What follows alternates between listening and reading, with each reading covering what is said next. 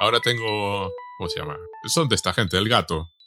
Sí, Tengo dos. sí, sí, sí, sí. Eh, tengo la que usaba originalmente, que nada, le enchufo un cable HDMI y es simplemente un- una fuente de vídeo en el Mac. Claro, el Mac, las ventajas que tiene es que como esto todo funciona automáticamente, enchufas la cosa esa, no hay que instalar drivers Ah, esas cosas. Lo que yo no sé es si enchufaste la, la cámara al HDMI. No, eso no funciona. Eso no No, funciona. no, no, ese, ese HDMI de, de los Macs es de salida, no es de, no es entrada. Mm. Tienes que usar lo otro, pero vamos, que funcionan de fábula y, y son muy Sí, baratitos. te- ¿eh? imagínate, del gato tuve yo en el primer Mac Mini, que yo tuve el primer Mac Mini que salió y lo usaba de Media Center y me compré una capturadora de estas del gato para poder enchufar la antena de televisión al Mac Mini. Te estoy hablando de hace... Uy, Estás hablándome de la, no cuando existía la antena de televisión. Exactamente, cuando usaba la antena de televisión. Sí, sí. No, en, esta, en esta casa, los dos años que llevamos, no, no ni la he... No sé si, no sé si funciona la, la, la antena. Es que vamos a ver, hay cosas. eh, bueno, primero yo tengo muchos productos del gato. Por ejemplo, los focos que uso para vídeos son del gato, Mm. porque son además geniales porque se instalan en, el, en la mesa y, y Mm. perfecto. Luego hay cosas que, por ejemplo, ni siquiera soy consciente de que, de que existe. Por ejemplo, la antena de televisión, asumo que, que debe seguir funcionando no la- hace años. Es que de hecho las televisores no están, sin- ni siquiera están puestos los canales. Sí, sí, vamos. Yo en mi tele directamente no, no, No. no le he puesto la antena. Es decir, yo, si la, si la antena de esta casa no funciona, no, no, no lo sé. La línea fija, por ejemplo, Yo tengo, teni- yo tenía, yo tengo aquí línea fija porque hay que tenerla. Tenía un teléfono inalámbrico mm, con la edad de Martina, porque lo teníamos ya en Madrid. Se le fastidió la batería y ahí está, mm, apagado. No, es que además solo te llaman publicidad, con lo cual, ¿para qué vas a tener no, una no, línea no. fija? Y, y además las administraciones del Estado ahora usan todos SMS también, con lo cual Sí, sí, sí. te avisan por MS, SMS para ir a vacunarte, te, as- te avisan por SMS de que, De que te va a devolver que te Hacienda. va a devolver Hacienda. Suerte a los Sí. que les, les haya devuelto Hacienda. Y bueno, antes de empezar con la película, yo tenía aquí una cuestión metafísica profunda mía, que fue un sorpresón que me llevé ayer. Ujú. Clerks 3. Sí. O, o Kevin Smith se, se ha quedado absolutamente sin la más mínima idea o algo que remotamente se parezca a una idea.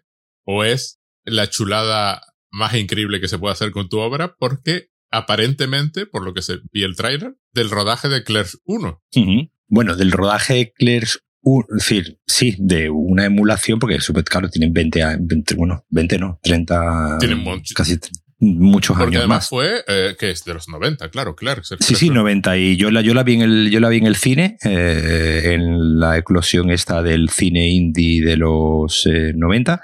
Eh, yo la, la vi en el cine en versión original, porque solamente se estrenó en versión original. No fue una película que no tuvo tampoco un- tampoco tuvo una distribución eh, eh, extensa. Tuvo más impacto en, en cierto en cierta, en cierta capa de cinéfilo. Claro, eh, fue más el impacto cultural en cierta sección cinéfila, digamos, después eso, de principio de los 90, que estábamos empezando a descubrir, Otra cinematografía. pues digamos, otro, otro cine, otra cinematografía, en este caso, pues el cine independiente americano, venido del Festival de Sundance, pues rodado en blanco y negro, con en 16 milímetros, eh, contando mil anécdotas, ¿no? De que había tenido que... Ya, ya, ya mezclo las anécdotas, ya no me acuerdo si fue este o Robert Rodríguez el que tuvo que, que, que se hizo de conejillo, conejillo de indias eh, en los estudios, ¿no? Esto como los que hace Carmela, ¿no? De, Ajá. de probar una medicina en gente y tal y que cual. Carmela es, es nuestra amiga y la anfitriona del podcast Bacteriófagos, que si te interesa la medicina, bueno, la medicina no, pero sí las bacterias y los virus y la salud derivada de bacterias y virus es uno que deberías escuchar. Pues eso, ella nos ha contado ya varias veces cómo funcionan las cosas estas de los... Pues, pues es que te digo, no recuerdo ya, ya mezclo las anécdotas, no recuerdo si fue Kevin Smith o, o Robert Rodríguez. Creo que Kevin Smith tuvo que vender eh, su colección de cómics o algo así para comprar los rollos de 16 milímetros para hacer eh, Clerk. Y Robert Rodríguez creo que fue el que actuó de conejillo de indias en un laboratorio para pagar el mariachi. Eh, eh, bueno, el caso que, que son pues estas películas que surgieron al principio de los 90, que digamos ya con Tarantino, ya cuando pega ya la, la digamos la gran explosión, ¿no? Ya, y pasa ya al mainstream. Pero sí es verdad que es una película que se estrenó, pues, como digo, en pocas salas. Después hizo Clerk 2 en 2002 2003, un- sería como 10 años después, ¿no? De la, de la anterior. Y ahora, pues, digamos, 20 pues, pues, pues prácticamente 20 años después de la segunda, va a hacer la tercera. Tú preguntas, eh, ¿se ha quedado sin ideas? Por un, por un lado, sí. Es decir, eh, Kevin Smith lleva, a hacer, sí, lleva sin hacer nada realmente relevante desde hace. Desde, desde Dogma. Desde Dogma, y a mí ya Dogma me pareció un horror, tendría que volver a verla.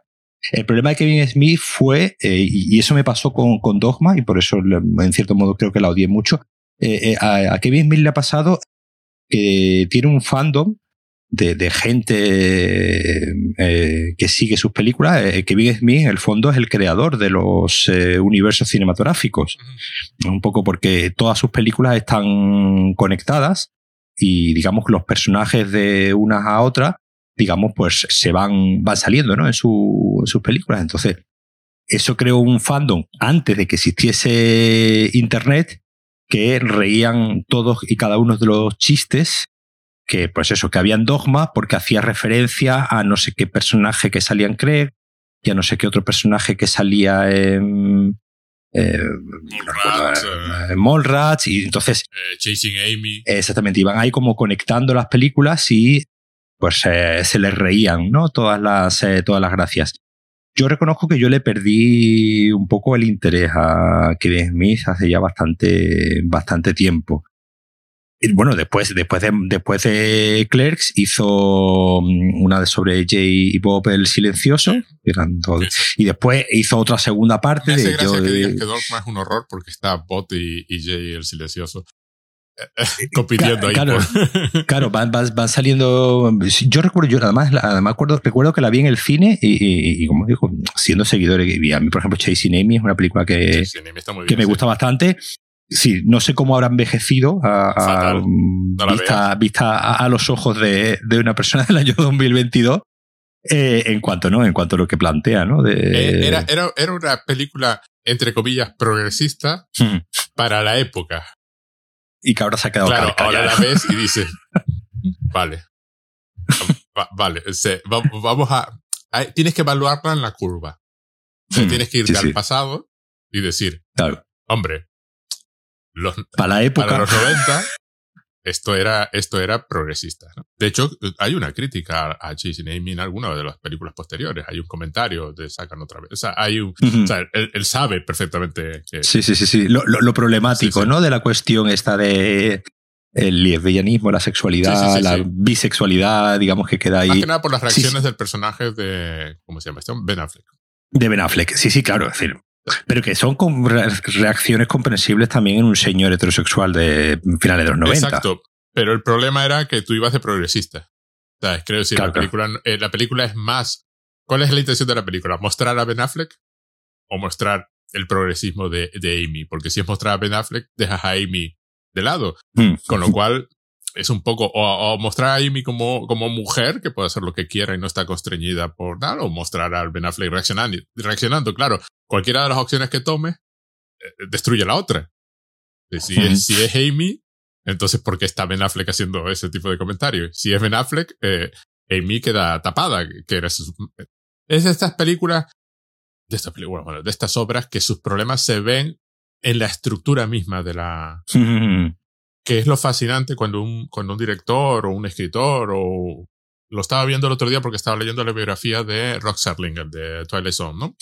que, que tiene, un, tiene una historia que básicamente le escribió tres veces seguidas en tres episodios diferentes. Porque claro, cambiaba la estructura en cada episodio. Claro, cambias la estructura y la connotación de lo que estás haciendo es diferente. Y claro, no siempre la estructura es, es la correcta para lo que tú quieres transmitir. Y probablemente Kevin Smith se equivocó con la estructura de Chasing Amy. Hoy la ves y te parece dos historias diferentes que por alguna razón están pegadas, ¿no? Sin que el hecho de estar pegadas tenga tampoco, o sea, no sabes muy bien por qué están pegadas, ¿no? Esa es la cuestión. Están mm. pegadas porque están pegadas, porque es, tiene la estructura, pues, de una rom-com, ¿no? Pero no una rom-com, con lo cual, bueno, no, no me voy a meter más. Pobre Kevin Smith, yo le perdí respeto hace 20 años también. Eh, claro, el, caso es que yo de verdad, yo me alegro mucho por la gente que ayer estaba emocionadísima, ¿no? Con el tráiler de Clerks 3 y lo veía con una sonrisa de oreja a oreja y tal. Yo de verdad, yo me, alegro, me alegro por ellos, pero no estoy en ese barco. No, yo lo vi, lo vi, y, y, y, les, les, aseguro a los que han llegado hasta aquí, los espectadores, que esto tiene relación con la película que tratamos hoy. Eh, lo vi con un, con, con, con desconcierto. En plan, ¿esto qué es? Por un lado, muchísimo, muchísimo cringe de señores ya, son señores, es decir, ya tienen todo, no tienen mi edad, pero superan los 40 tranquilamente, ¿no? No sé cuánto tiene Kevin Smith. Debe de tener ya, debe ser ya un señor, claro por un lado, con mucho cringe de, de vamos a retomar la juventud, ¿no? Y, y por otro lado, con, con la de, bueno, ¿y si le sale? Es que, es que Claire es desde el 94, son casi 30 años. Ah, no, y Kevin Smith es, es, es, tres años más joven que yo, ¿eh? sí, sí, sí, sí, a los 50, sí. Es un cincuentón ya. Es decir, no es, no es ningún jovencito. Entonces da un poco la impresión de lo de vamos a recuperar la, la juventud perdida, ¿no? Hmm. O, o, o el, el, punto donde fuimos guays, ¿no? Claro, eso, eso es, eso, yo creo que eso es lo realmente que a mí, que como tú dices, que me da un poco de cringe el decir, mmm, yo entiendo el, el, el rollo meta, pero, joder, es que el rollo meta está en 2010, que, que ya que nos venga ya 2022 con el rollo meta de voy a hacer una película dentro de una película y son los personajes de mi primera película haciendo una película sobre que yo... Sin cortarse en ningún momento con los chistes habituales sobre Star Wars y estas cosas, porque en el trailer ya hay un comentario relativamente largo porque dura varios segundos sobre, sobre si Bob, eh, si Jay y Bob son R2D2 y C3PO y por qué salen recurrentemente en las películas, ¿no? Yo creo que este, que este hombre, bueno, decir, yo no sé el presupuesto que tendrá esto, pero decir, tendrá un presupuesto ridículo, eh, que eh, todos habrán cobrado lo mínimo imprescindible. Este hombre ya, pues digamos, está abocado a hacer películas, pues eso, de presupuesto limitado, Directamente esta ni siquiera se va a estrenar en cine, ¿no? La, la anterior tampoco se estrenó en cine, la de J. Bob el silencioso contraataca. En fin, ya yo creo que este hombre ya, pues con la segunda parte. Ah, la segunda parte. Ah, claro, es que yo recuerdo haber visto la primera. Claro, es que hay una segunda parte. Ah, el reboot, vale. El reboot o, no, no, o Back, pero esta es la original. Esta es la sí. Strike Back y luego el reboot. Vale, vale. El reboot, vale. vale. Pues que yo el reboot ya directamente no lo he visto porque de verdad, no, no, como, como he dicho, es que no me quiero poner hater, pero es que ya lo siento, pero este hombre me dejó sí. interesado hace mucho tiempo y de verdad, y, y, y ojalá, ojalá eh, sentir la pasión que veía mucha gente yo ayer en Twitter y en redes. Me, me, me, gusta ver que la gente disfrute, pero en este caso no estoy. No, no estoy en el ahí. grupo de los que van a disfrutar. ¿Qué es lo contrario que nos pasa con esta película? La de hoy. Uh -huh. ¿Qué? Bueno, en realidad son tres. Las vamos a. ¿No? Sí, pero las vamos a comentar un poco. El pequeño universo cinematográfico que existió en algún momento entre el año 2014 y el 2019, eh, que son las Lego películas, que hay... Bueno, en realidad serán cuatro, ¿no? Entonces. Eh, sí, porque está la de nin, eh, sí. La de Ninja. No ninja o, ¿Cómo se llama? La otra, otra línea de juguetes que tiene Ninja, Nin, Ninja Go. Que tenía sí. buena pinta, pero no la vi. Y no me dio tiempo de verla para hoy. Eh, que además, en particular, mm, porque es una especie de, de, coincidencia en el tiempo muy curiosa, porque estaba leyendo ayer, me dio muchísima, muchísima pena, pena, no, porque los derechos los tenía Warner para hacer películas de Lego uh -huh. en ese momento, y ahora los tiene Universal, con lo cual, esto es una serie de películas de Lego cerrada ya definitivamente. No hay opción de que hagan nunca el Lego Batman 2, ni Lego mm. Película 3, más que nada porque la Lego Película 2 fue un fracaso, con lo cual eh, fue un fracaso. Recaudó el doble de lo que costó, con lo cual, como mucho, saldría a cero, con lo cual, mm. como, como, como, como, se hace la contabilidad de las películas, ¿no? Que, que si no recaudas al menos el doble, perdiste dinero, ¿no? Mm. Y es un pequeño grupo, en este caso efectivamente cuatro películas, donde eh, se recoge, porque hay una cosa así, si tú vas a, si tú vas a HBO Max, hay una serie de películas de Lego uh -huh. que son extremadamente divertidas, hay, hay que decirlo, sí, muy, los... muy, muy divertidas, hay algunas con Flash, pues hay de todas las líneas que tiene Lego, ¿no? Con Flash, con, con Iron Man, con Spider-Man, y yo he visto las de DC, varias de las de DC, y primero, están súper pegadas al, al, lore de los cómics. o sea, hacen comentarios mmm, potentes de gente que se ha leído los cómics y que los tienes bien conscientes, ¿no? O sea, y, Flash, por ejemplo, sale como en las Lego películas, sale, es un tío hmm. imparable, está todo el rato moviéndose, es nervio puro y está haciendo mil cosas simultáneamente y es un cachondo mental también. Pero esas no son Brick Films. Hmm. Brick Films era un subgénero de animación eh, hecha por aficionados donde pues se animaba con bloques de Lego en stop motion. Hmm. Problema, si tú haces una película así, como la Lego película, es que no hay suficientes bloques de Lego en el mundo. y por supuesto no hay suficiente tiempo en seres humanos como para construir todo lo que ves en la película. Pero la Lego película, la Lego película 2, eh, la de, supongo que la de, oh, no me acuerdo la, otra. la, Batman, no, la de Batman y, la otra. Y la de Ninja. Sí, Están hechas como si estuvieras usando bloques de Lego de verdad. Cuando sale el agua, pues salen las, estos disquitos circulares. Cuando van a caballo van dando saltitos. Van saltitos. es muy divertida la Lego Película 2 porque meten a los otros personajes de la línea esta, no recuerdo cómo se llama, pero esos personajes no, no, articulan de la misma forma, con lo cual uno de los personajes que sale pues va dando saltitos porque no puede mover las piernas, ¿no? Hmm. Rompen esa regla en un par de ocasiones. Viéndolos otra vez, pues te das cuenta de dónde, de dónde la rompen, pero en general la respetan, respetan la física. De hecho, hay hmm. gente que pensaba que estaba, porque además es un uso genial del CGI, porque, sí. porque estás, estás renderizando plástico.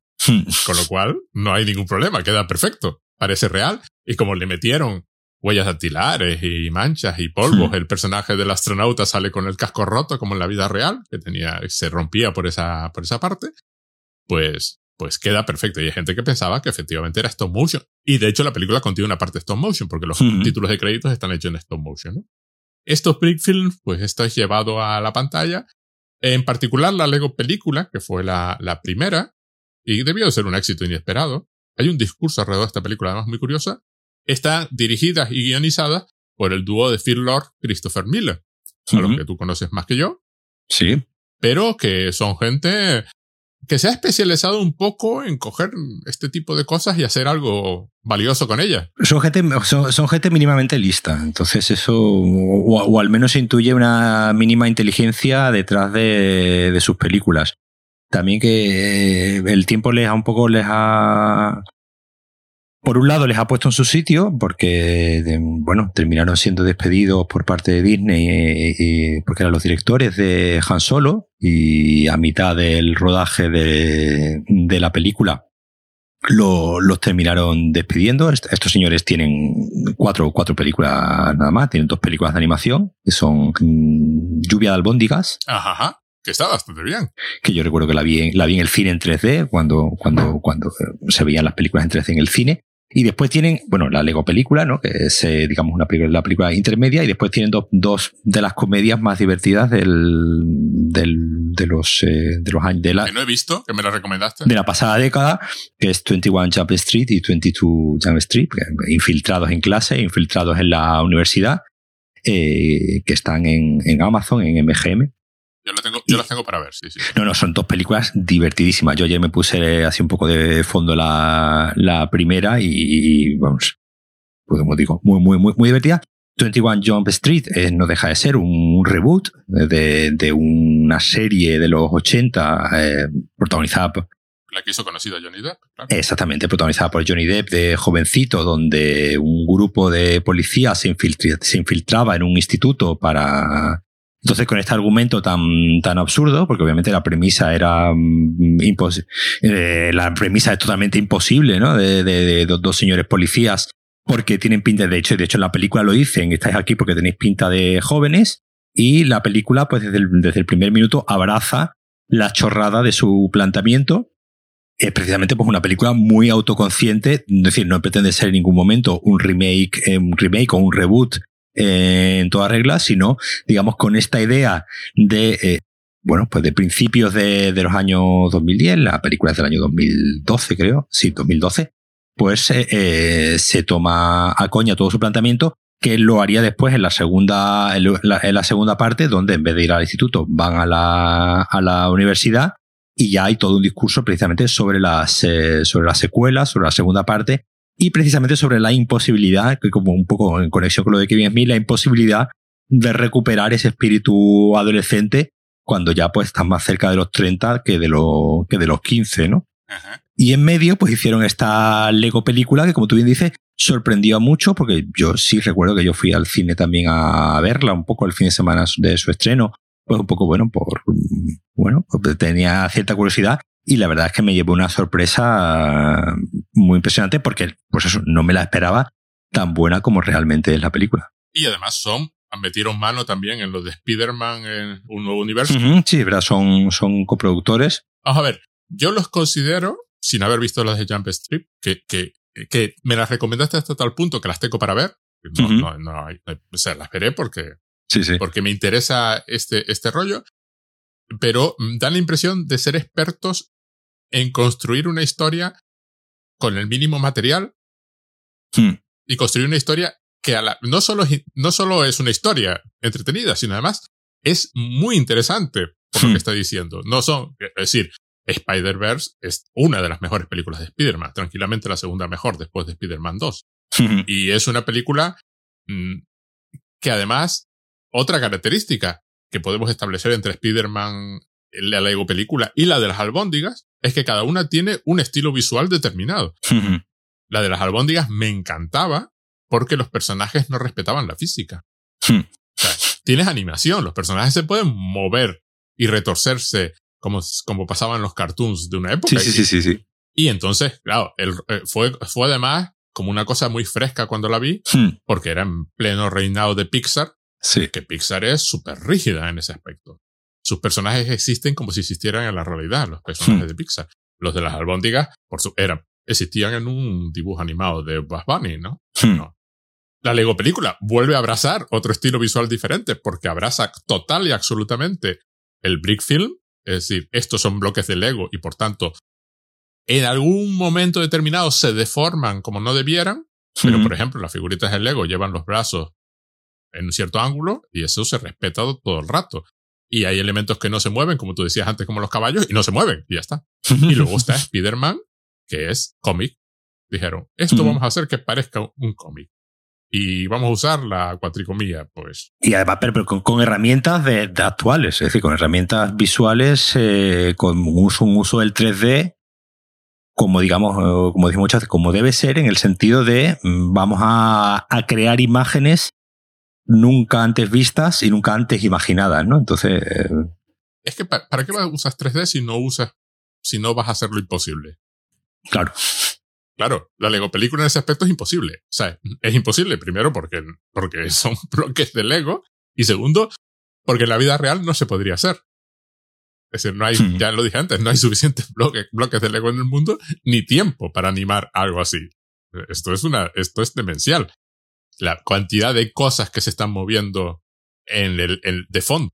Bueno, Lego película es esta, es una especie de cruce, además es muy divertido porque encima es una especie de cruce entre Matrix, Sí, sí, sí, el final, el final es Matrix, el, fin- el final cuando empieza a ver lo- lo- los bloques y empieza a ver los números es totalmente Matrix. Es, es Matrix, pero también Señor de los Anillos y, y, y, eh, un poco de Harry Potter y el... Sí, bueno, pero y al el- final, al final es el viaje del héroe, vamos, punto por punto, no, no tiene, no Y tiene. básicamente el conflicto es entre Lord Business, que a veces es también President Business, depende de, de en qué contexto esté hablando, que básicamente quiere congelar a todo el mundo de Lego, a todos los mundos de Lego, usando Kragel, que resulta ser una goma, un, un pegamento, y tenemos a Emmet, que es el, el personaje de Lego más indistinguible del universo, el más genérico, tan genérico que es especial en el contexto de la película, porque todos los demás, además hay una escena muy divertida, cuando están los trabajadores, él, Sí, él todos es- tienen algo, ¿no? todos tienen, ah, mira, este es el de la salchicha, ¿no? Entonces hay uno que es que lleva una salchicha en la mano. eh. Es un trabajador de la construcción con una salchicha. Vive en Brixburgo, eh, bueno, no sé cómo se dice en español, pero, pero yo es que la vi en versión original. Hmm. Y básicamente, pues es un señor normal y corriente hasta que encuentra a, a Wild Style, que no sé tampoco cómo se llamaba en español, que es eh, el amor instantáneo, cosa Hmm. que parodia, que resulta ser novia de Batman, que es un personaje que aparece en la película. Y, y Emmet, pues descubre la The Piece of Resistance, no sé cómo lo llaman. ah, Además lo llaman, eh, es divertido porque en inglés en lugar de llamado Piece of Resistance lo llaman Piece of Resistance. Hmm. Se lo traducen y lo ponen en inglés. Sí, sí, sí. que es lo que puede parar la goma esta. Descubren el mundo de los maestros constructores, que son seres que existen de verdad. Eh, es, un título oficial de Lego, Master, Builders, que son la gente que diseña los, las cosas, o los parques, o los modelos, o los... Y que son gente, pues, que ve, como tú decías antes, son, ven Matrix y ven los números de serie del catálogo de Lego y saben, y inventan cosas. El pobre M lo único que ha inventado en su vida es un sofá doble, como una cama doble, pero un sofá doble. Diversas aventuras consiguen, eh, es además una película, me encanta porque además es una, la típica película americana, donde, pues, por ejemplo, el héroe la tiene que cagar bien cagada antes de poder triunfar. Si no, no hay. el arco de todas las películas americanas. Sí, no, no, Es decir, la, película, desde un punto de vista de, estructura, desde un punto de vista de, estructura de relato, eh, sería, sería película ejemplo para los manuales de guion, ¿no? Pero consigue hacer algo fresco. Claro, y eso, y eso, y eso es muchas veces lo, lo fascinante, el que de repente en una película con una estructura tan cerrada que en el fondo sabes sabes cómo van a ir pasando las cosas, sabes que va a haber un momento de, pues, ¿no? Eh, en guion de All is Lost, ¿no? El momento en el que parece que todo va. Y, y, aquí hacen, por ejemplo, una cosa muy, muy, muy graciosa, que, la, que, es un chiste que repiten dos veces, y esa es un poco la gracia, ¿no? Que lo repitan dos veces, que pues, cuando parece que todo está perdido, como, bueno, la primera vez, ¿no? Que se quedan eh, encerrados, ¿no? En el, en el mar, ¿no? Con el, con el sillón y están todos diciendo, bueno. Están en el sofá de dos. A, ver, aquí estamos en medio del mar, esta situación, pues, totalmente insostenible, vamos a morir porque estamos en medio del mar, no sé cómo nos estamos alegrando, eh, no sé esto cómo se va a arreglar, ¿no? Y de repente aparece el barco pirata en un Deus Ex Machina totalmente de libro, pero totalmente consciente porque al, al, al minuto o así dicen, uff, no hace falta un reactor, ¿dónde conseguimos un reactor? Y ya directamente aparece el, el halcón milenario, ¿no? Es decir, que la, que, la película va jugando con precisamente con que estos patrones narrativos que nosotros ya tenemos totalmente asimilados en nuestra cabeza y que en otra película diríamos, pues eso, lo veríamos como algo criticable, ¿no? Pues siempre, siempre hablamos, ¿no? Del, del, del, Deus es machina, ¿no? De, que, de algo que pasa porque el guionista quiere que pase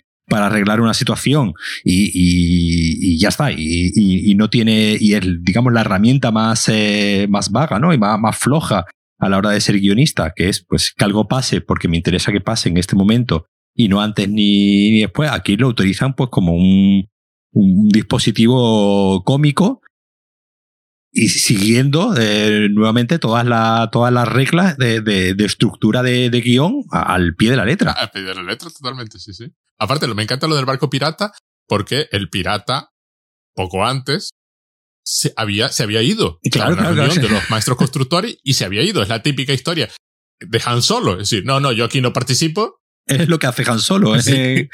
en, Star Wars. Eh, cuando hace falta, justo en el, en el momento. Falta ni un minuto antes ni un minuto después.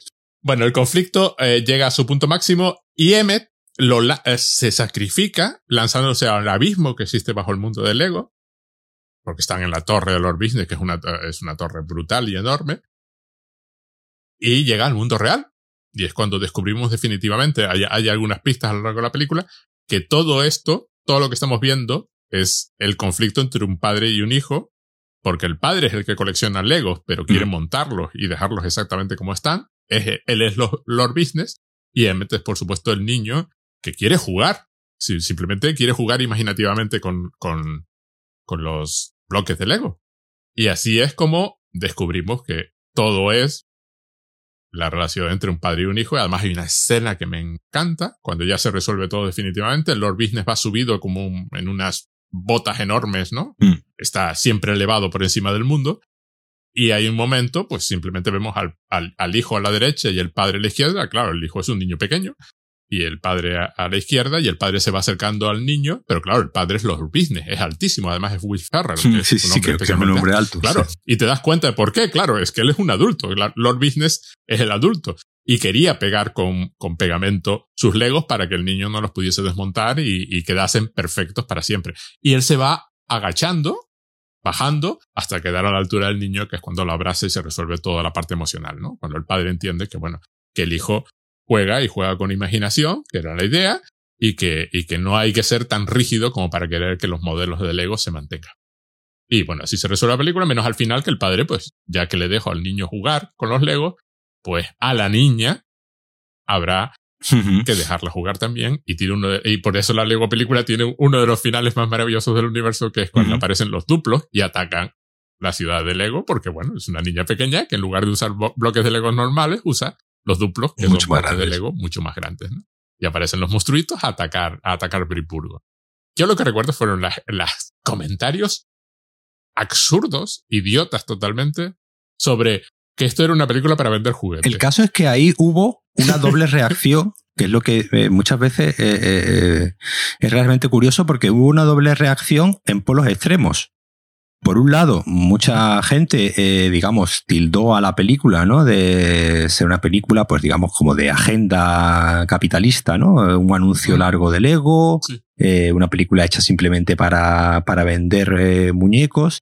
Pero después, por otro lado, justo en el extremo opuesto hubo una corriente, eh, sobre todo en Estados Unidos, ¿no? donde muchas veces estas guerras culturales eh, tienen más relevancia quizás que, que, aquí, hubo una, hubo una reacción eh, muy, muy violenta tardando la película precisamente de película con agenda anticapitalista, prácticamente, pues eso, comunista, subversiva, antisistema, y es bastante, es bastante curioso, gracioso, cuando hay de repente este tipo de obras y que no olvidemos que viene de dos grandes corporaciones como son Lego y Warner Bros. Es decir, que, que no es que sea una película indie, ¿no? No es una película de, de Kevin Smith. ¿Cómo, ¿Cómo puede provocar reacciones exacerbadas en, en dos sectores que, digamos, están definiendo a la película de forma completamente contraria. La película no puede ser capitalista y anticapitalista a la vez.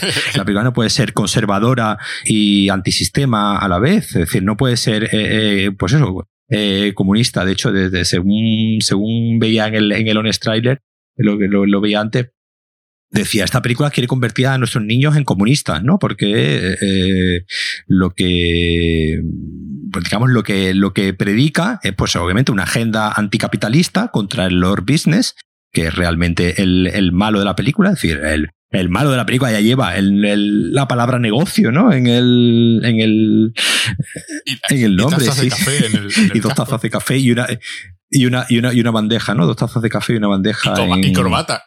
Pero que, pero que, es decir, eh, lo de, lo de en, Estados Unidos, pues eh, fue sobre todo en la cadena, en la cadena Fox, donde eh, pues se, hizo como una especie de campaña diciendo que bueno que la película era pues de la agenda de extrema izquierda no de, de Hollywood y en cambio como tú bien dices hubo gente que la que la consideró pues eso un instrumento más del capitalismo pues, directamente para vender algo que ahora, ahora comentaremos que yo creo que pues dice mucho de, de, lo difícil que es ser eh, no antisistema pero sí subversivo dentro de dentro de Hollywood. A ver, a mí me hace gracia primero porque películas hechas para vender juguetes, la Lego película no era la primera ni será la última. No, de hecho, en esta, en esta, en esta época se estrenó Transformers, eh, la segunda, tercera parte de Transformers, que no deja de ser una película, para, para, para una excusa para eh, vender más muñecos. Y eh, G.I. Joe también, recuerdo que es más o menos de una, Pero es que no tenemos que ir tan lejos. Todo el universo cinematográfico de Marvel existe para vender juguetes. Porque es Disney. Es decir, vamos a ver, Disney solo hace películas para poder vender los juguetes, que es parte del negocio. Si no, si no, si no se venden los juguetes, no hay problema. Pero que esta fuera el anuncio es la que parte que me hace gracia. Ayer, ayer veía, ayer fui a ver al cine a ver la de Elvis. Y precisamente en la película de Elvis se ve como el coronel Parker, ¿no? El señor que era el, el manager, ¿no? De, de Elvis Presley, fue uno de los inventores del merchandising. Y fue uno de los tíos que dijo, no, no, Elvis Presley no solamente tiene que vender discos, sino tiene que vender merchandising. Y empezó a hacer eh, juegos de mesa de Elvis Presley, obviamente chapas, camisetas. Es decir, inventó todo un, eh, todo un negocio que no era solamente Elvis Presley cantando canciones y vendiendo discos, o como mucho, eh, ya gente yendo a su concierto, sino toda la industria alrededor de, del personaje, que al final, obviamente, pues algo que nos ha quedado hoy día. Vamos a ver, eh, eh, lo que pasa con la Lego película. Lo que pasa con la Lego película es que está diciendo dos cosas simultáneamente y está diciendo que no son incompatibles. Si tú te quedas con una de las cosas, pues tu reacción es que es una película antisistema. Si te quedas con la otra, tu reacción es que está vendiendo eh, juguetes y es puramente capitalista. Claro, estos dos señores son extremadamente inteligentes. Porque lo que te están diciendo básicamente es, a veces hay que seguir las instrucciones Y a veces no hay que seguir las instrucciones. Te toca a ti decidir cuándo, cuándo toca cada opción.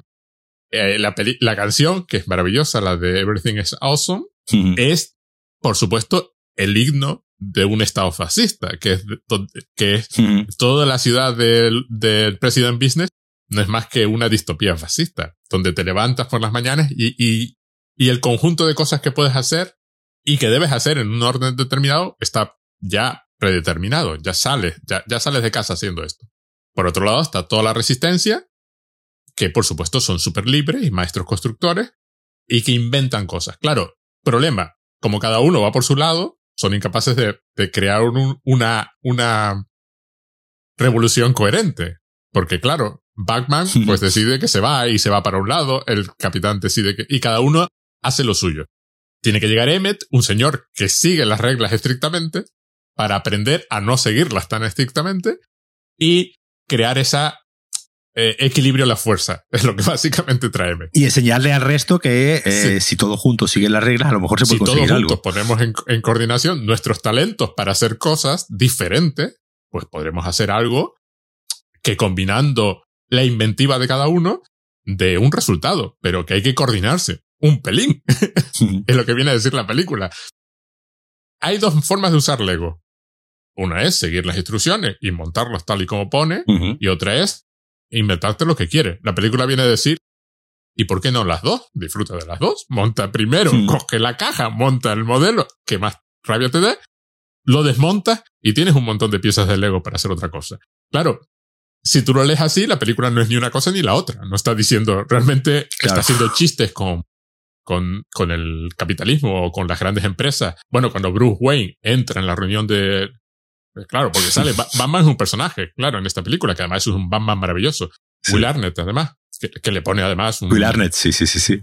No, de- fue gracioso porque la estaba viendo ayer con mi, con mi hija aquí y la estábamos viendo y yo creo, creo que ella no la había visto en versión original porque cuando, cuando nos fuimos a ver al cine era, la, vimos, la, vimos, la vimos doblada y viéndola ayer dice, uy, el Batman se parece a, a Job de Arrested Development. Digo, no, no, es que es. Job de Arrested Development y le reconoce, le reconoció la voz le reconoció la voz eh, eh, enteramente a Will Arnett porque tiene esa voz así como ronca propia de, de Batman, pero obviamente con una afectación muy, muy graciosa. Es un Batman maravilloso. Yo, de hecho, creo que es el mejor Batman del siglo XXI. Ya lo dije ayer en Twitter, porque claro, vi esta.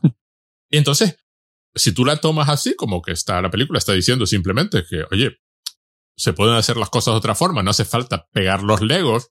Tampoco hay realmente ningún conflicto, porque el padre, pues al final, pues acepta la imaginación del hijo y se reconcilian Mm. los dos. Eh, eh, además, no es que el padre sea, por, por, ejemplo, un padre negativo o que insulta al hijo ni nada. Simplemente, el único punto de desacuerdo es cómo se deben de montar los legos. Si una vez montado se tiene que quedar Hmm. así, De hecho, el- niño cuando le dice, hay, un momento, una de las primeras conversaciones que tiene el padre y el hijo, precisamente le dice, no, no, estos no son juguetes. Y dice el niño, no, no, pero se compran, en- pero lo hemos comprado en una tienda de juguetes. y se claro, y ahí obviamente el niño le desarma totalmente el planteamiento de decir, no, pero es que si lo has comprado en una tienda de juguetes, es un juguete. ¿Cuál es la definición de juguete? Algo que se compra en la tienda de juguetes. No, y no, ya está. Y el padre dice, no, no, no, no, pero, pero son juguetes para adultos. Que realmente el conflicto no existe más allá del uso de los legos. El otro da la impresión de ser un padre perfectamente maravilloso, excepto que está obsesionado con sus legos y, y ya está. Hay momentos geniales como cuando se le muere Vitruvio, que es el, el Gandalf eh, Morfeo de la película, Hmm. Y, y aparece en forma fantasmal, eh, como si fuera Obi-Wan Kenobi colgado de, un hilito. Pero claro, ves la escena normal del Lego que tú estás viendo, que, que normalmente está presentado como esto es lo que está pasando delante de ti, y luego aparece este Hmm. personaje colgado claramente de un hilito. Aparte de que, de que el, el bastón que lleva es un palito de chupa chups, porque encaja perfectamente en la mano. Sí, ¿no? un chupachus. sí. Por ejemplo, también puedes tomar el, el, el comentario sobre el policía, que el policía tiene dos caras, poli bueno y poli malo. Y en un momento Sí. dado, Lord Business le borra la cara, la cara de poli bueno, pero luego al final se la vuelve a dibujar la cara de poli bueno. Hay, hay una serie de comentarios y gracias que son extremadamente inteligentes. Es la parte que a mí me, que a mí me fascina. Porque es lo que tú decías antes, el guion es de libro. ¿Cómo se llama, cómo se llama el libro este famoso? Eh, hay que, eh, hay que salvar al gato, ¿cómo se salva? Sí, el- Sí, sí, sí, sí. Es uno de estos libros de, de, cómo se escribe un guion. Uno de estos, sí, sí. Un guion de Hollywood. Si tú ves La Princesa Mononoke, no, digo La Princesa Mononoke, el viaje de Chihiro, no sigue esa estructura. Chihiro no destruye el mundo para poder salvarlo. De hecho, eh, eh, ese era uno de los ejemplos que el otro día, el otro día no, recuerdo ya qué, película o qué cosa estábamos viendo. Y bueno, estábamos viendo así un poco los mecanismos ¿no? Eh, narrativos de la, de, la película. Y precisamente le ponía yo como ejemplo a mi hija las películas de, Miyazaki como un ejemplo de obras que, pues digamos, contando muchas veces eh, asuntos ¿no? similares, siguen estructuras completamente, completamente diferentes o muchas veces sin relación de causa-efecto. ¿no? Eh, yo creo que mi vecino Totoro es el gran ejemplo de, de, de, película con estructura que en Hollywood sería totalmente impensable porque es una película sin conflicto, sin planteamiento nudo y desenlace, porque en realidad, como digo, al no haber conflicto, real en la película, es decir, no es, pues, no, como dicen en, en los, eh, en los manuales, ¿no? De guion y de narrativa. Un personaje que busca algo, ¿no? Un personaje y, digamos, al final, todas las películas se basan en un personaje que busca algo y, digamos, lo que, lo que vemos en la película es cómo hace para conseguirlo, ¿no? Ya sea una película policíaca, una película dramática o una película eh, romántica o, y obviamente, pues una película de aventura donde el buscar algo ya sí se convierte en algo físico, ¿no? Algo de físicamente buscar el, el, tesoro. Y claro, obviamente esto son unas estructuras narrativas, digamos, occidentales. Son unas estructuras narrativas. Y, más de Hollywood, en realidad. Aunque bueno, los grandes, los grandes estudiosos de la, de la narrativa y de, digamos que, que hicieron los planteamientos eh, de, bueno, de, lo típico, ¿no? De que hay siete, siete estructuras narrativas, está igual. Al final son todos, son todos europeos. Y, y, y, y, si, y, si, y si miras, pues bueno, porque, digamos, porque cogieron, ¿no? La tradición de cuentos eh, europeos, ¿no? Los cuentos rusos y los cuentos, y otro tipo de, de, cuentos y de fábulas. Pero sí, claro, es verdad que, en Hollywood eh, se buscan esos, esos patrones precisamente por lo que tienen de, reconocibles, ¿no? Porque lo que tienen de, de, en, cierto modo de conservadores, en el sentido de tú cuando, digamos, el público general, cuando va a ver una película, quiere saber qué tipo de película va a ver y digamos que, pues eso, saber quién es el malo, quién es el bueno. Y aquí no hacen el más mínimo esfuerzo en salirse de ese, de ese patrón, porque es que yo ayer cuando, ayer cuando estaba viendo es que directamente, como digo, pues podríamos coger un, un, esquema y, cualquier libro de estos de salvar al cat o, cualquier, o te convierte tu guion en un guion excelente y todos estos, digamos que lo, lo difícil al final es enmascarar la construcción, ¿no?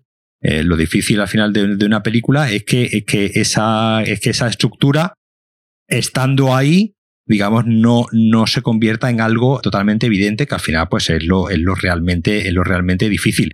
Aquí eh, directamente no se preocupan en ningún momento y al contrario, bromean con, con eso y, bromean, por ejemplo, con la, con la idea del elegido, ¿no? Con la idea del, elegido, que es algo que hemos visto, pues, pues, eso, pues en Star Wars, en Matrix y, y aquí, y ya vamos viendo miles de, veces, ¿no? El personaje elegido que tiene que hacer, además, el, todo el tema de la profecía, ¿no? Como la película empieza, ¿no? Con la, con, con, la, una primera cena antes de los créditos. Es decir, yo creo que esta gente supieron, digamos, qué producto entregar para que nadie les eh, dijese que estaba mal, porque, digamos, estructuralmente la película es de una perfección. Como digo, está hecha con un manual de guion con, idea de que nadie les pueda toser y decirle eh, aquí hay un bajón, aquí hay esto no funciona, sino que y ahí en medio, en, medio de toda esa estructura, como digo, tan tan rígida, porque al final no deja de ser una película que está hablando de la, de la rigidez, ¿no? De la, de la rigidez de las construcciones contra la libertad de la imaginación, que usando una estructura tan rígida como es esta estructura de guion de, de Hollywood, consigan algo a la vez tan imaginativo, ¿no? Tan, Visualmente espectacular. No, no, aparte que visualmente es espectacular, claro. La esta del padre eh, la, tiene en el sótano y, y, en un momento dado de la película visitan una región que se llama Clau Cuculán, que además es una referencia encima de Aristófanes, es una cosa ya... Y, y luego descubrimos que esa Clau Cuculán es que es súper libre, allí no hay reglas y todo el mundo y todos los muñecos hacen lo que quieren. Se ve a, Batman bailando con un cocodrilo y un payaso, con lo cual Batman está súper nervioso porque le recuerdan a Joker y a otro de sus enemigos. Y luego descubrimos que en el, que en el, que en el sótano eso es una caja. Una caja de cartón que está ahí en una esquina llena de piezas de Lego, que era con lo que se le permitía jugar al niño. De piezas que han sobrado, ¿no? Claro, la parte imaginativa. La parte superior de la torre de Lord Business, eh, bueno, President Business, se, se, se desmonta, el, eh, ataca la ciudad, salen tubos por todas partes, que es al final lo que, lo que, lo que convence al padre de la imaginación del hijo. Vamos, el hijo se monta una tremenda película de aventura. Claro, en ese aspecto es que además encaja de por qué la, la película tiene Claro. esa estructura, porque es que la, la estructura que el niño conoce, claro, la que ha, la que ha visto, ¿no? Claro. Y entonces hay un, hay un elemento, otro elemento a destacar de esta película. Es una película de 2014 que es totalmente sincera. Hmm. En ningún momento, es decir, hay muchísimas bromas, muchísimas bromas con la estructura, pero la película no es irónica, ni cínica. No. La película es, está haciendo, está contando esta historia para poder hablar de la relación del padre con el hijo. Y nada más. Y, y lo trata con absoluta sinceridad. No llega al final y hace un, hace algún comentario irónico ni estas cosas. No, no, es totalmente sincera. Igual que es totalmente sincera la de Batman. Es una- Sí, sí, sí. Es que es, ¿por, ¿por qué dije yo que era? Porque claro, el éxito de esta película, de Lego película, y lo bien que está hecho el personaje de Batman en esta, porque es, es un señor, es rapero y, y, y metalero, Y metalero. Y, su canción que era Soy huérfano o algo así, ¿no? Darkness. Darkness y Sí. tal. Darkness. Hicieron una película de Batman eh, que primero es, acepta toda la historia del personaje de Batman. Sí, sí, es, es- es canon, es decir, además en la película es canon desde el 66 al, al, al- al 2016. Anterior, es canon el serial del, de los años 40. Sí, sí, sí, eso, desde, la, desde la- el serial de los, de los 60, ¿no? A, No, no, no, de los 40. de, los, de los 40 ya, ¿no? Sí, sí, verdad, verdad. Sí, sí, sí. El primer serial, la primera versión cinematográfica de Batman sale referenciada en la película. Sí, sí, verdad, verdad, verdad. No solo mete a todos los absolutamente villanos de Batman, hasta el más ridículo, el rey del condimento. Ese es maravilloso. Sí. Y meten a la Bat-familia. O sea, sale Batgirl, Robin, Alfred, por supuesto, se pone un traje de Batman, el traje del Batman de los 60, y luego se cambia a una especie de Batman británico que no sé si está haciendo referencia a Green Hornet, pero bueno. Y, es una película que va directamente al conflicto interno de Batman. Sí, ¿por qué Batman quiere estar solo? Y tú dices, en menos de dos horas. Y además yo creo que es la película que te- tan, tan- tanto elogios, ¿no? Que hubo en su momento al Batman de Nola y ha, y ha habido ahora, ¿no? Al, a este Batman de, de- con Robert Pattinson. De, de esa- esta idea de un Sí. Batman realista, ¿no? Eh, esta idea que obviamente que es totalmente falsa, ¿no? Porque ni, ni, ni las de Nolan, ni las de Matt Reeves, ni esta última, eh, llegan hasta el fondo de que sería un Batman realista y yo creo que, que, la Lego Batman película eh, sí se enfrenta mucho más a qué sería un Batman realista, no ya desde un punto de vista físico, de, de- de- de- de poder hacer eh, piruetas y cosas con el Batmóvil, sino cómo se plantearía el mundo si realmente existiera un señor así y qué necesidad hay de tener un vigilante haciendo el trabajo de la, de la policía cuando, cuando supuestamente eh, la policía está, está para eso. Y obviamente la- es muy gracioso como la película en el primer, ¿no? ya desde el, en el, en el- el primer, digamos, punto de giro que tiene la película es precisamente plantear qué pasaría si todos los villanos se rinden y eh, Batman ya no tiene nada que hacer porque se han rendido todos los, los villanos, ¿no? ¿En qué consistiría su día, el, el día a día de este hombre si en realidad no hubiese ningún mal que vencer? Y además, en el momento lo dicen al principio de la película, vale, tenemos a Batman y tal, pero desde que tenemos a Batman ha aumentado la criminalidad y tenemos más criminalidad que antes de tener a Batman. Entonces, no sé si realmente esto de, de tener ahí a Batman de, de ayudante a la policía está, ha sido buena idea y está funcionando o no, ¿no? Es decir, el punto de que es Bruce Wayne el que se, asu- el que se asusta. Batman es una forma por la que, por la que Bruce Wayne está compensando sus traumas. Todo esto es una película infantil. Mucho, o sea, mucho antes de que hicieran las otras de psicologizar a, a- a Batman, ¿no? Esta va directamente al, al conflicto interno de Batman y que la solución para Batman es, por supuesto, aceptar tener una familia. Que en este caso, pues, una Sí. familia elegida con Robin y con Alfred y con Barbara Gordon, que hace de Batgirl, ¿no? Claro, es una película muchísimo más preocupada por Batman y quién es Batman y qué es Batman Hmm. que cualquiera de las otras películas de Batman. Sí, sí, es, sí, sí, totalmente. es la parte graciosa del asunto. Y además, sin negar en ningún momento la historia del personaje, aceptándola toda y además con alegría, con Sí. celebración. Cuando salen los trajes, cuando van a elegir un traje y empiezan a salir trajes de Batman de todas las épocas de Batman. Sí. y, empieza- De todas las épocas. y Alfred se viste con el traje de Batman de los 60. Mm, Y, y dice, es que he hecho de menos los 60. claro. Y claro, es un, a mí, otro, otro triunfo, otro de estos de que tú dices, se si estás dispuesto se puede hacer. Y además en este caso incluso con una especie de estructura de comedia romántica, ¿no? En, en cierto, en cierto momento porque, porque tiene ese planteamiento de comedia romántica, ¿no? Él está, él, cuando, él, él- cuando él está solo, cuando Batman está solo, precisamente se pone a ver comedias románticas, ¿no? Se pone a, se pone a ver Jerry Maguire y se pone a ver eh, eh, películas románticas porque detrás de esa oscuridad, ¿no? Y de ese y de ese señor tan, tan gloomy, pues hay un corazoncito, ¿no? Que es lo que viene a, a decirnos. Claro, un corazoncito que no se atreve a salir y que no se atreve a, a expresar sus emociones y sus sentimientos. Y como, es, como era el, el mensaje de la Lego película, no se, no se atreve a conectar con nadie más, a, a stick together, con, que, que, que al final es resolución. Pero hay escenas maravillosas. Cuando estás solo en la mansión, que claro, la mansión es descomunal y ocupa una isla entera. Y por supuesto la vacueva es la, ma- la ma- vacueva más grande que se ha visto jamás, porque lo contiene absolutamente todo, todo lo que ha salido alguna vez en Batman y algunas... Sale, sale en el, el Batjet Kit, que yo estoy convencido de que seguro que existe, o sea, seguro que en algún Sí, sí. momento lo sacaron en algún cómic. Quiero decir, el- la pantalla típica en la que está sentado frente a la que se sienta Batman son un montón de pantallas formando el- logo de Batman. El Bad Skin salía en la, en la de los 60, ah, recuerdo, sí, sí, hay una... Sí, sí, yo recuerdo, yo recuerdo en la, en la de los 60 hay una, hay una escena de Batman haciendo Ah, sí, sí, sí, eh, es esquí cierto. acuático. eh. Sale el repelente para tiburones, que luego se usa al final. Hmm.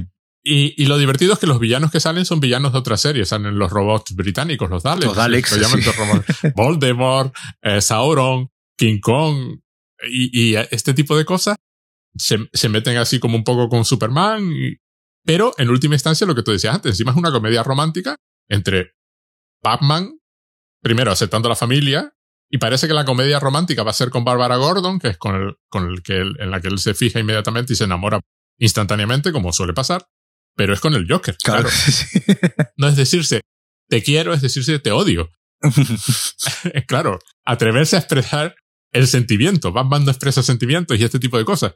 Entonces tú dices, bueno, esta película no dura dos horas, pero está más dispuesta a examinar al personaje Hmm. que casi cualquier otra, ¿no? Y lo que te decía, la escena está en la mansión cavernosa, está en su salón, ¿no? Bueno, y es- se, se ven algunas escenas de Robin cuando lo adoptan, que lo adoptan por casualidad, que, que lleva, lleva una semana dando vueltas, ¿no? Por, por la, por la mansión y todavía no se le da cuenta. y en un momento dado se desliza por una mesa que es enorme, Hmm. llena de, de sillas, pero una mesa que no se usa nunca. Batman está solo, come solo langosta termidor, ¿no? Sí, sí, sí. Y, y de hecho hay otra escena cuando, cuando van a robar el, el proyector de la zona fantasma y van a la, a la fortaleza de la soledad, que me encanta porque es la de, es la de las películas de Superman de, De Richard Donner. de Christopher Reeve, esa fortaleza de la soledad. Y se encuentran con que hay una fiesta de la Liga de la Justicia Sí. y que nadie lo había No, invitado. no, no lo habían invitado. Bueno, pues está Batman en medio de su salón enorme y de pronto te das cuenta que el salón tiene tres chimeneas. Hay una chimenea grande y dos chimeneas más pequeñas a cada lado de la chimenea grande. E- Eso dice más de Batman, esa imagen, que cualquiera de estas tonterías que te pones a hacer en las películas, ¿no? Claro, como es animación, primero puedo ir al grano, Hmm. porque es animación, entonces sabes perfectamente cómo funciona el mundo. Bárbara Gordon es la voz de la razón, que quiere colaborar con él. Es que encima no le quiere quitar el papel, Hmm. quiere, quiere colaborar con él cuando se convierte ella en la jefa de policía, ¿no? Pero eso, como es anim- animación, puede ir rápido y no tiene ningún problema. No, no, en la película, me estaba fijando que la película tiene un ritmo de tres chistes por minuto y que te distraes y, y pierdes un chiste que yo creo que puede, incluso puede resu- resultar en cierto sí, sí, momento agotador, porque la, la película tiene, tiene un- una insistencia en meterte un gag de un pam detrás de otro, un- una frase, un, un chistecito, un lo que sea, con una, con una velocidad que, que puede resultar re- realmente, eh, a, a- a- pueda- decir, yo un momento que yo, yo, yo viéndola, viéndola ayer también, estaba un poco abrumado y un par de veces tuve que tirar para atrás porque era, porque era como diciendo, me, he perdido, me he perdido este chiste, no, no lo he pillado o no me he dado tiempo porque se han cabalgado con el siguiente.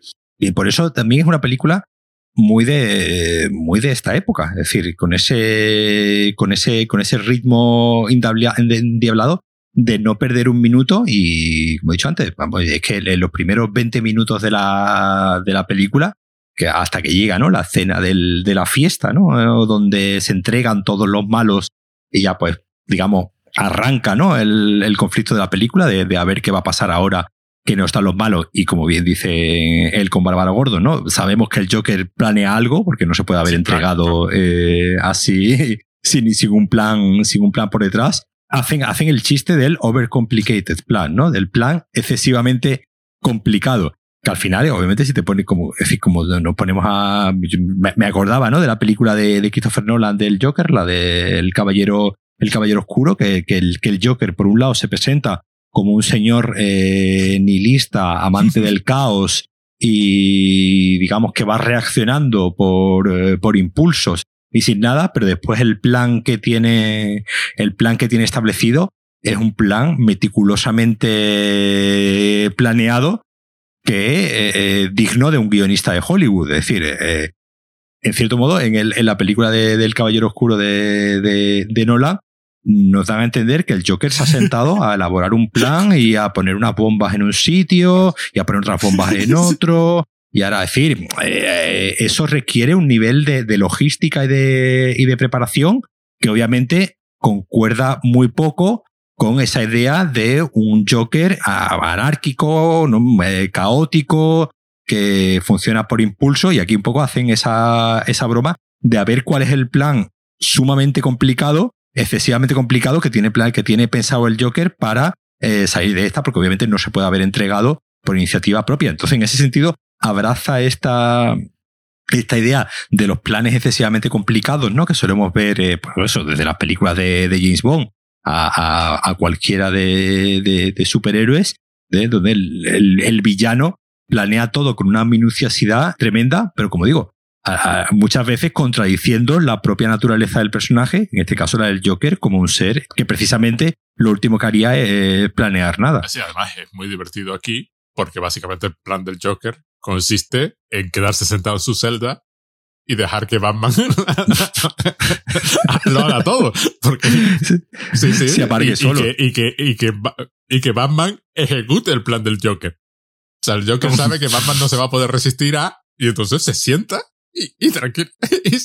o sea, su plan e, es muy divertido porque su plan es conocer la psicología de Batman. entonces, él se sienta y para adelante. Efectivamente, Batman y Bárbara saben que tiene el Joker, tiene un plan. Pero el plan, ellos esperan que, que lo ejecute el Joker. Pero lo ejecuta Batman, que es la parte que me resultó especialmente graciosa, ¿no? Te quedas así como diciendo, claro, esto es posible, ¿no? O sea, es posible hacer una película de Batman donde primero salgan 20.000 personajes y que además vaya de algo y vaya de la psicología del personaje. Porque además, contando con la ventaja de la animación, pero esto se podría haber hecho en cualquier otro si tú sigues una estructura de película de acción, por ejemplo. Claro, pero aquí estamos, aquí estamos, aquí estamos hablando de que todos estos productos de todas estas películas de Lego, ¿no? La, todas, son, para empezar, películas muy autoconscientes. Son películas que son conscientes de lo que son conscientes de lo que son, desde ya no, ya no, ya no hablado desde un punto narrativo, ¿no? Que, decíamos antes, sino conscientes de que ellas mismas son comentarios sobre sus propios, digamos, eh, productos, ¿no? Es decir, que, que la, esta película de Batman es un comentario sobre el, el personaje de Batman. Es decir, en este sentido tiene un, tiene un componente autoconsciente meta que en una película de acción real yo creo que el público no, no toleraría.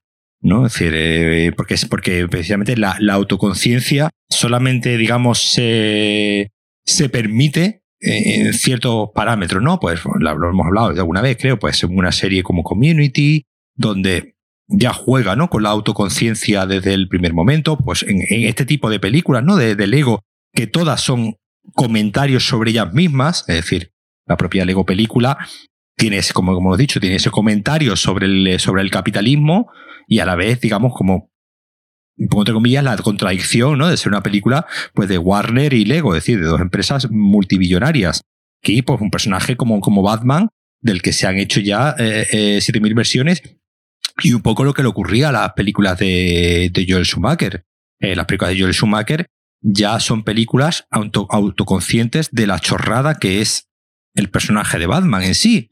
Sí, que, que, no te puedes tomar el personaje. Y cuando, y cuando las películas de Joel Schumacher de finales de los 90 se acercan más a las películas de los años 60, ¿no? Al serial de los años 60, que al acercamiento de un poco acercamiento de, de Tim Burton, que yo creo que es la que mejor, que sobre todo la, la segunda, Batman, Batman vuelve, que es la que mejor mezcla ese interés por hacer de Batman algo serio de lo que poder hablar y a la vez abrazar el sentido un poco comiquero ¿no? del asunto y un poco no, no tener esa intención de vamos a hacer un Batman realista, vamos a hacer un Batman que ocurra en el mundo, en el mundo real. La película, la Batman Returns, la segunda película de Batman, pues tiene al personaje del, del, del, del pingüino, al personaje de, de Max Schreck, de Christopher Walken con el pelo así, es decir, es una película que, que sabe que es un cómic, que, que, no, que no, no pierde de vista en ningún momento que es un cómic,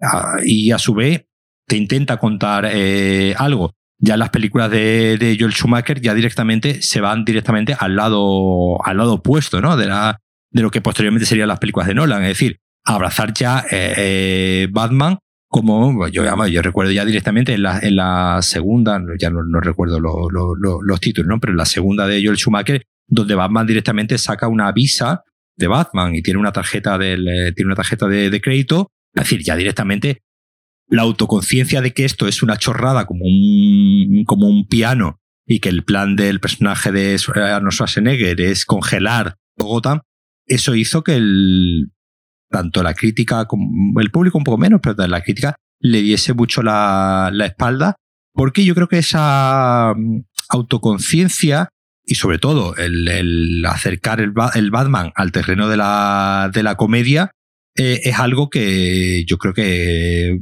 por el público de, hoy, el público de hace 10 años, ¿no? Prácticamente cuando se estrenó la, bueno, desde 2017. Pero, si el público de hace 5 años, ¿no? Cuando se estrenó la película, yo no creo que veamos nunca, o, que tenga que pasar mucho tiempo para que veamos un Batman en otro tono que no sea, que no sea serio. Es decir, el Batman, el Batman de, de Joel Schumacher podrá gustar más o menos y podrá tener incluso su, sus defensores, pero es muy, muy difícil, creo yo, que volvamos a ver algo en ese sentido, porque es abrazar la autoconciencia de que en sí todo el concepto de Batman es una chorrada con un piano, que el público yo creo que no lo, no lo admitiría. Pero es justo lo que hace esta película. Claro, es justo lo que hace esta película porque usa la herramienta de la animación. Claro, entonces con la, la, con la, la animación, como es esa cosa que está ahí apartada, que a veces es una cosa para los niños, pero a veces es un poco adulta y hay señores mayores, ¿no? Que vamos a ver películas de animación a veces, pues sí se puede permitir ese nivel de, de autoconciencia y ese nivel de no tomarse en serio, ¿no? Tú misma, ¿no? Tú mismo, ¿no? Me, me, has recomendado ya varias veces que vea la serie de Harley Quinn, ¿no? Que tiene... Sí, la Harley Quinn es exactamente la misma idea. O, o la película de, de, Teen Titans eh, Go, ¿no? Que, que, que, juega también, ¿no? Con esa idea de van a hacer una película sobre, lo, sobre los personajes y al final termina reflexionando sobre la, la propia naturaleza de los propios personajes. Una, una película de, de acción real es decir, eh, sería una, sería muy, si ya, si ya estaba la gente el otro día delirando porque salía que la segunda parte esta del Joker iba a ser musical. iba, iba, va a ser un musical y ya había que, que, que, ojalá, es decir, ojalá sea un musical con Lady Gaga de haciendo de Harley Quinn, ¿no? Que estaba, que digamos estaba, estaba sonando y ojalá, ¿no? Ojalá se, se, se atrevan, no, no, no una película con un par números musicales, uh -huh. sino un musical pero a mí si Top Phillips mañana me dice, no, no, esto va a ser un musical, no simplemente sí. con un par de números musicales, a mí ya, a mí ya me tiene comprando la entrada el primer día de, de porque, porque, porque, porque precisamente al final lo que es lo que, eh, y es lo que hemos hablado muchas veces, el, al final el cine está para, para eso, ¿no? Para, para, para inventarte una, una realidad, de, eh, un mundo que no es el que no es el nuestro, porque para el nuestro ya tenemos el nuestro, ¿no? No tenemos ganas de estar todo el día viendo. Pero mira lo que te decía, esta de Batman, la, la serie de animación de Harley Quinn es exactamente igual en el sentido de que es una comedia, acepta todas las chorradas con entusiasmo, pero nunca es irónica, es siempre cómica. Hmm. Pero está comentando la propia serie y la estructura y el mundo real, pero sus dardos son afilados. Eh, le pasa un poco como esta de Batman. Claro, esta, esta de Batman, la Lego película, está poniendo a parir una y otra vez el concepto del Batman gritty, pero una y otra vez diciendo, no, pero vamos a ver, entiende, esto no, no tiene ni pies ni cabeza, no sé, o sea, tú haces un Batman gritty y si lo quieres hacer realista acabas como el, acabas con el, con Rorschach de Watchmen. Claro. Ese es el persona, ese es el, ese es el estadio final de Batman. Por eso Batman necesita familia, por eso necesita Robin, por- necesita a alguien de quien preocuparse. Claro, eso es una cosa Mm. que esta película entiende de fábula y que aparentemente ninguna otra película de Batman entiende. Todas son gritty y además con la idea de que si es gritty, se puede hacer la reflexión adulta sobre, sobre el mundo. Hmm. Cuando a mí me parece que es al revés. El gritty tapa la posibilidad de hacer la reflexión adulta y sincera del mundo. Como demuestra esta película, la de Batman, que de nuevo reflexiona sobre el personaje mucho más que los Batman de Nolan. Además, a mí en particular, la segunda, la de no me, no me gusta nada, es decir, Dark Knight me parece, aparte que me parece que, que ya entra directamente en el fascismo al final, con lo de la mentira noble de Platón, es decir, a estas alturas, ¿no? Y aparte, eso, yo prefiero al Joker de esta película o al Joker del- de, Harley Quinn. El Joker de Harley Quinn, por ejemplo, es muchísimo más caótico que cualquier otro Joker, el de la serie. No quiere a Harley Quinn. Harley Quinn es su trofeo. Todo esto en un contexto de una serie de que es cómica, pero que lanza unos dardos brutales y que reflexiona sobre la realidad. Se mete con los propios fans de las películas de superhéroes. La serie de Harley Quinn.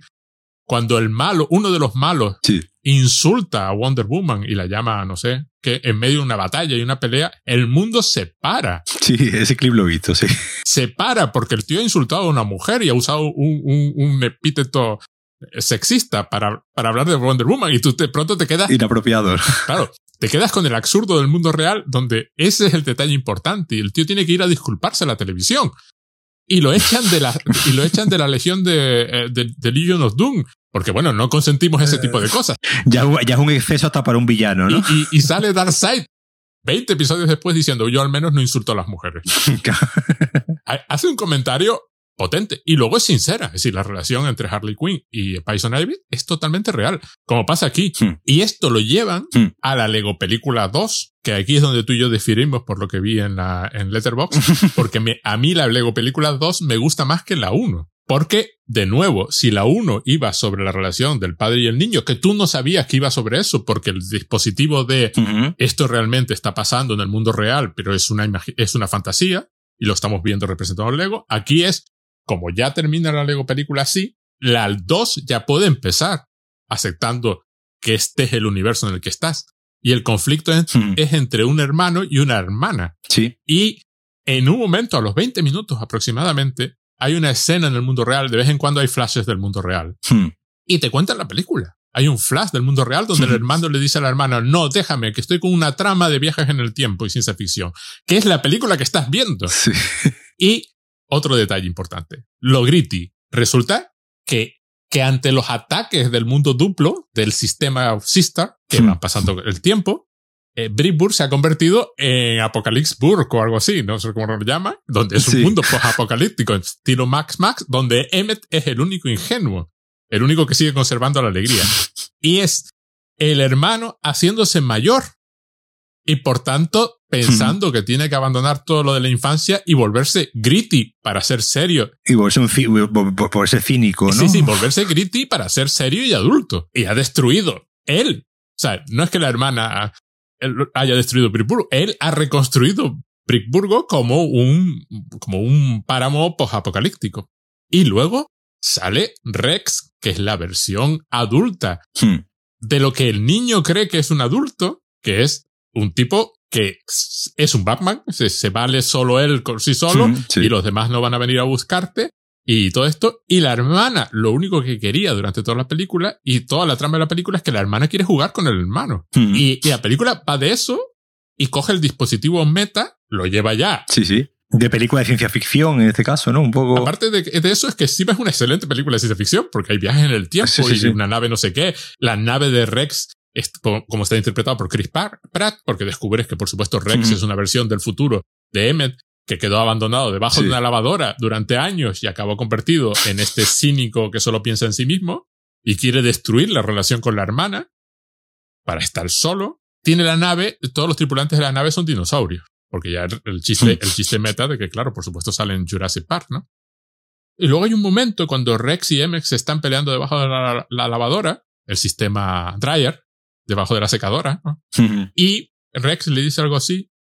De después de todo, esto no está pasando de verdad, no es sino el subconsciente de un adolescente que, se- que, claramente se está enfrentando al hecho de que se tiene que ser adulto. Cree que tiene que renunciar a toda su infancia, que es lo que Emmet representa en esta película. Y encima usa la casa entera, porque ya salimos del sótano. Está la puerta, Hmm. que además eh, la muestran como si fuera la puerta de Twilight Zone, y hay una referencia a la puerta de la Twilight Zone. Sí.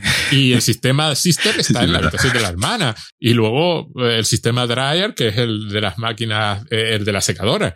Hay todo un juego que a mí, la vi ayer, Y además está el, está, está el juego de un poco del que hemos hablado antes del, del, del man-child, ¿no? Del, del hombre, Sí. de- de- del hombre actual cuarentón, cincuentón, que, que se niega a crecer y no quiere deshacerse, ¿no? De, de ese, ese- de esos juguetes, ¿no? De eso. Entonces, digamos, pues obviamente se, se, inve- la- la- se inventa la excusa de que eso ya no es un juguete, sino es una, una cosa importante, sí, sí. una cosa, una herramienta de coleccionista, de, de y el niño, ¿no? El, el niño en la, en la segunda parte, obviamente está esa lucha, como esa especie de lucha de, ya hemos visto, ¿no? En lo que se había convertido su padre, ¿no? En la, en la primera, un señor que ya no sabe disfrutar, ¿no? De, de esos legos y lo que, de lo que disfruta es de la exposición, ¿no? Del, del que esté ahí expuesto, pero que no se toca, ¿no? Eh, Me acuerdo la, en la primera, ¿no? Que salen lo- los cartelitos de Sí, no sí, tocar, sí. mano fuera, sale, hay un momento que hace varios planos de,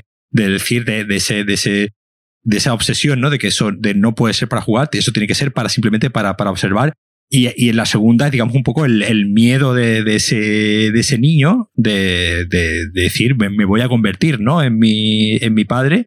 Parece que la, que la sociedad me obliga a dejar de disfrutar, ¿no? De, de estas, eh, de estos, eh, de estos juguetes, de, de, de esto que, que, que, que, que ha sido mi, mi, mi infancia. Entonces, esa, esa idea, yo creo que muy, muy generacional, ¿no? Muy del, de la generación X, de la generación millennial, de seguir siendo adultos, pero seguir, poder seguir disfrutando de las cosas que disfrutábamos, pues, cuando más niños.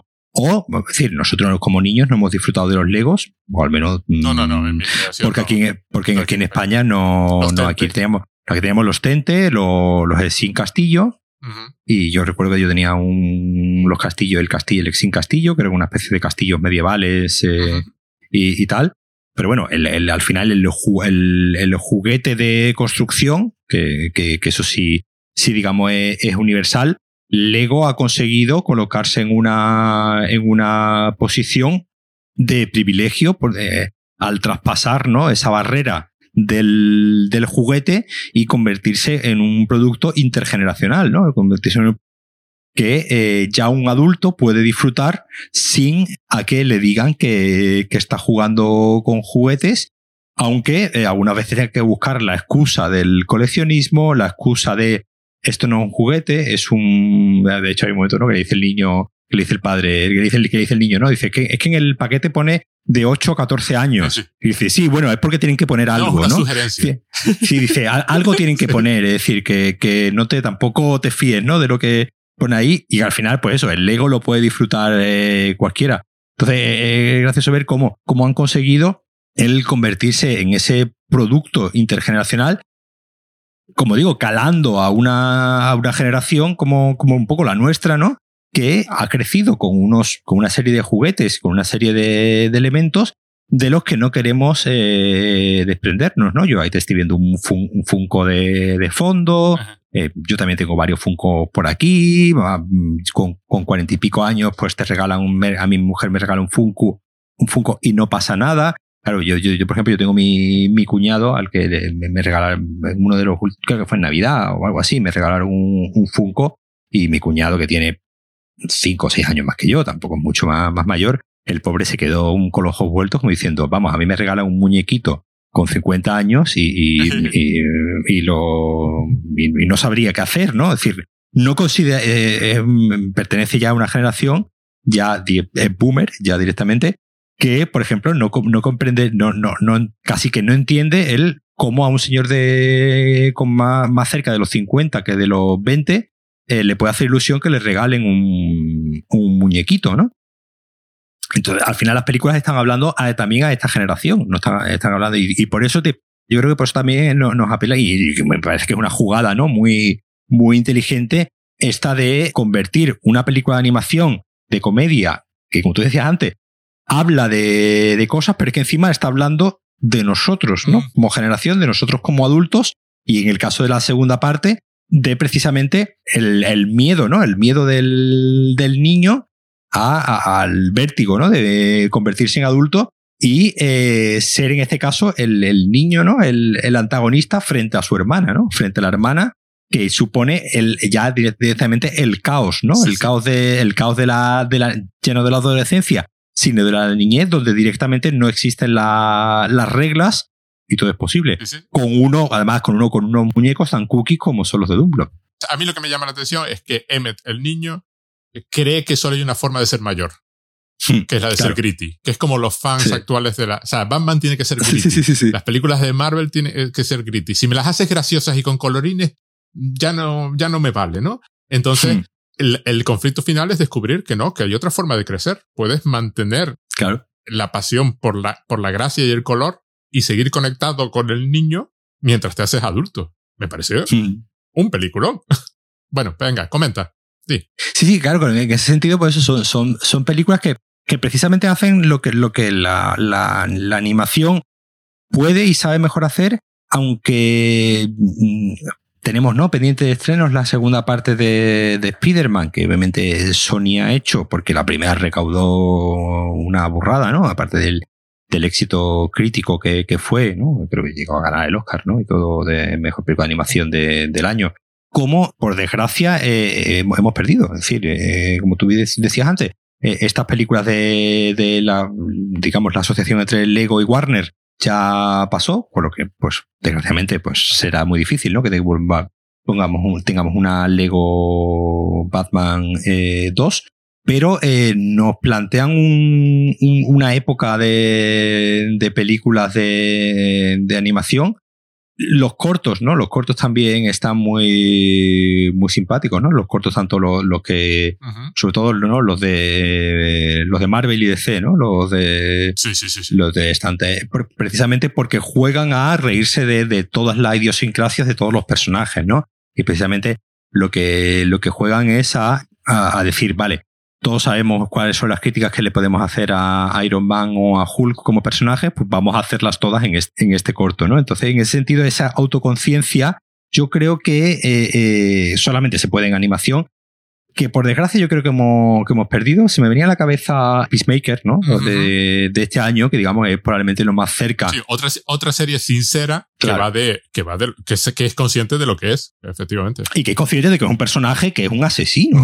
y, y, precisamente uno de los mm, conflictos que vemos en el personaje es decir, eh, que, que, que, lo que mencionaba, ¿no? También con mucha gracia en la, en la película original de Suicide Squad, eh, que era lo de eh, haré, mataré a quien sea, ¿no? Con tal de conservar la paz, ¿no? Decía algo, algo así.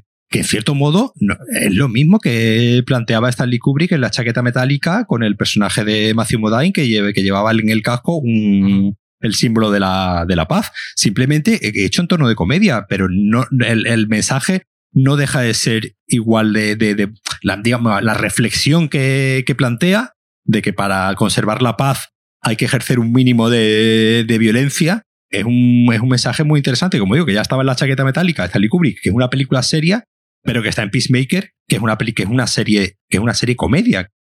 Tomándose en serio a sí misma lo justo, también te plantea asuntos, eh, eh, digamos, un poco más interesantes, un poco más elevados, más allá de la, de la aventura por desgracia, pues es un grupo de películas que pues, no, no volverán a, a, ocurrir. Entonces, solamente estamos esperando que eh, a ver con qué, qué, es lo siguiente que nos eh, sorprenden eh, Christopher Miller y Fear Lord, porque según veo, tienen varios proyectos en tienen varios proyectos en cartera, pero uh, ninguno dos, y como digo, continuaciones como, del Spider-Verse, por lo que veo. Sí, una continuación, pero no dirigen ellos, es decir, sí, sí, ellos sí, no. producen, pero pero digo como directores no tienen y, y bueno, y que lo, y que los echasen de de Han Solo a la mitad del rodaje porque decían que se estaba convirtiendo en algo demasiado cómico. Esa fue una de las razones, ¿no? Parece ser que no se tomaron en serio eh, el encargo o se lo tomaron demasiado en serio, como diciendo, bueno, si nos contratas a nosotros, sabes lo que hay, es decir, no contratas a los tíos de 21 Jump Street y la Lego película para que te hagan la socez que terminó siendo Han Solo. Claro, obviamente la terminó dirigiendo Ron Howard, pues el director más soso que te puedas encontrar de, en, en, Hollywood, el señor con menos personalidad, que el señor será una bellísima persona y un señor con sentido del humor, ¿no? Que es el que pone la voz en, en Arrested Development, es decir, que un señor que tendrá su sentido del humor, pero no lo aplica, ¿no? A, en este caso no lo aplicó a la película de, de Han Solo y le quedó una, y quedó una cosa, pues, eh, eh, pan sin sal, eh, sin gracia y sin ningún interés. ¿Qué, ¿Qué, estaban haciendo esta gente para que Disney los terminase echando? Me da a mí un poco de, esperanza en lo siguiente, ¿no? Que les dejen hacer. Siempre que les dejen, que les dejen hacer, porque como digo, viendo su filmografía, pues también serán unos señores algo incontrolables a la hora de, de hacer sus películas. Así que, pues oye, mucha curiosidad por ver qué, qué nos sorprende a, a, continuación y que todo el mundo vea la, la, Lego película, que es muy divertida. Además, después de Morbius, Sony tampoco tiene mucho que perder. ¿eh? Se pueden Claro, es que es eso. ¿Qué dices tú? Yo, yo, no he visto Morbius todavía y yo lo mismo un día me la pongo de fondo cuando la pongan en, en algún lado. No voy a hacer el esfuerzo de bajármela ni nada de eso. Pero sí, sí, es lo que tú dices. Pues decía, a mí una vez me, hace, hace poco con la película de, cuando se estrenaba la película de Morbius y en, en, el, en el chat de Cliffhanger, pues un, un chico preguntaba, pero si todo el mundo tan unánimemente ve la película y dice esta película es una basura, es decir, nadie en su sano juicio defiende una película como, como Morbius, ¿por qué la han hecho? Es decir, ¿cómo ve, pues, la gran cantidad de personas que, que influye ¿no? a la hora de, de, hacer una película y que toma decisiones a lo largo de los años ¿no? haciendo una película. Además, una película como esta, que se, que se iba a estrenar en 2020, se ha estrenado con dos años de, de retraso. El primer tráiler, cuando salió el primer tráiler, no había empezado a rodar Spider-Man no, no, Way Home. Ajá. Es decir, cuando salió el primer tráiler de Morbius, que salió en enero de 2020. Es decir, no, cuando salió el tráiler de Morbius, el, nadie sabía lo que era el COVID. Es decir, imagínate la de tiempo que han tenido para intentar arreglar el, el desaguisado que podía haber, que, que es la película eh, de forma de forma unánime. Y me preguntaban, ¿cómo se llega a estrenar una película mala? Pues, pues porque llega un momento que es el, esto como lo de los bancos, ¿no? El too big to fail. Llega un momento en el que ya hay que tirar para adelante con lo que hay, estrenarla y, y obviamente Sony sabe perfectamente las críticas que va a recibir por la, por la película, es decir, porque obviamente es perfectamente consciente del producto que está, que está entregando. ¿Por qué siguen siendo las películas tan... o por qué Sony no termina de dar eh, con él? Pues bueno, al final es lo de siempre, es lo que hemos hablado muchas veces. Son las voces creativas, es decir, en el momento en el que tú empiezas a cortarle la creatividad a señores como estos dos que pueden aportar algo de frescura o que podían haber aportado algo de frescura a algo como Han Solo y empiezas a cortarle las alas por todos lados y no les dejas hacer su película, pues obviamente pues te encuentras con productos prefabricados, totalmente insulsos, totalmente carentes de personalidad, pero sin ningún riesgo. Entonces, claro, eh, estos pobres señores, pues eh, con cuatro películas a su espalda nada más, eh, con un montón de proyectos ahí en cartera, pues vamos a ver lo que tardan en hacer su, su siguiente película. Pero bueno, es algo que cada vez pasa, pasa más en el cine que estos directores con algo de voz y con algo de personalidad al final terminan tardando mucho y se, y se distancia mucho el tiempo entre sus películas precisamente porque se enfrentan a, un poco lo que, lo que, de lo que habla la película, esa idea entre lo ya conocido, lo, lo, lo esquemático, lo de que lo de que se está haciendo siguiendo una plantilla y unas instrucciones